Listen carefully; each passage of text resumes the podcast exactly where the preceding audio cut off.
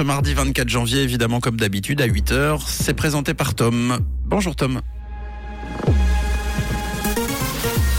Bonjour Mathieu, bonjour à tous. Au sommaire de ce journal, Alain Berset va devoir justifier des fuites à la presse de son département durant la pandémie aujourd'hui. Une centaine d'enseignants genevois en formation sur chat GPT et un temps alternant éclairci et passage nuageux pour aujourd'hui. L'heure est aux explications pour Alain Berset. Le président de la Confédération devrait s'expliquer aujourd'hui devant ses collègues sur les fuites de son département à la presse.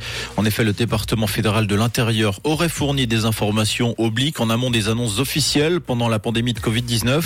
La séance s'annonce tendue. D'après la tribune de Genève, Ignacio Cassis a expliqué qu'il avait pris connaissance du dossier et qu'il attendait avec impatience la discussion pour comprendre ce qu'il se passe en ce moment. Par ailleurs, les commissions de gestion du Parlement s'apprêtent à entrer en matière aujourd'hui dans cette même affaire. Elles ont convié la presse ce mardi en fin de journée pour donner leur position. Le canton de Vaud enregistre six internements de force en hôpital psychiatrique ou en EMS par jour. D'après le quotidien 24 heures après un pic en 2016, le canton de Vaud rejoint la moyenne des autres cantons en retrouvant son niveau d'il y a 10 ans.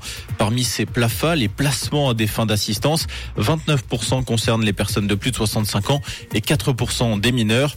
Par ailleurs, le CHUV aurait été mandaté par l'Office fédéral de la santé publique pour étudier les moyens de recenser ces placements de force au niveau national. À Genève, le département de l'instruction publique va organiser la semaine prochaine une formation continue pour les enseignants sur ChatGPT, ce logiciel permettant de rédiger des textes en réponse à de simples questions. Près de 100 professeurs se sont inscrits selon la tribune de Genève. Depuis sa sortie le 30 novembre dernier, ChatGPT fait les gros titres. Certains spécialistes parlent d'une véritable révolution, d'autres craignent un risque de dérive.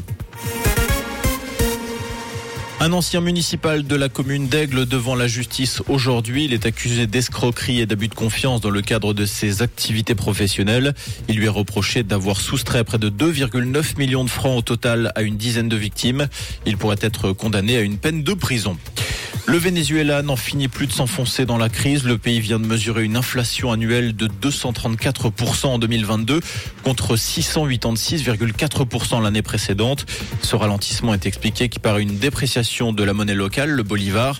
Un pareil taux d'inflation reste l'un des plus élevés au monde.